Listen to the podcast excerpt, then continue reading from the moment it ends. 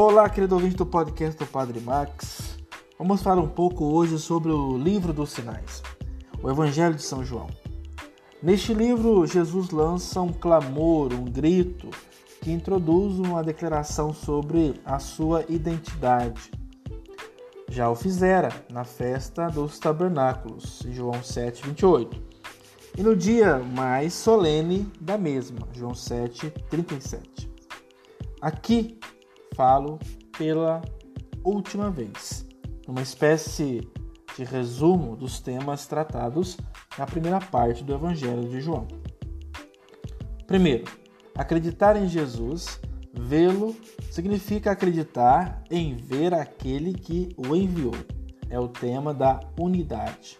O Pai e Jesus são uma só coisa. Jesus é o resplendor do Pai aproxima-o do homem, dá-lhe a conhecer, comunica-o.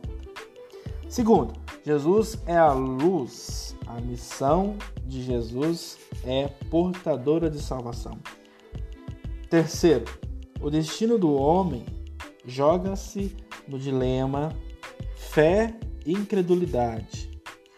O acolhimento ou recusa de Jesus, a escuta ou não escuta da sua palavra.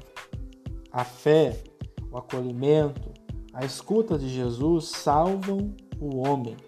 A incredulidade, a recusa, a não escuta de Jesus condenam o homem. Jesus não veio para julgar, mas para salvar. Será a lei em que os judeus põem toda a confiança que os há de julgar no último dia.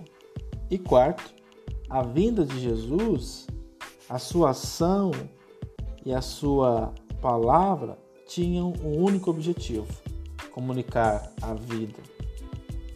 Comunicar a vida. Foi esse o mandamento recebido do Pai. Louvado seja nosso Senhor Jesus Cristo, para sempre seja louvado.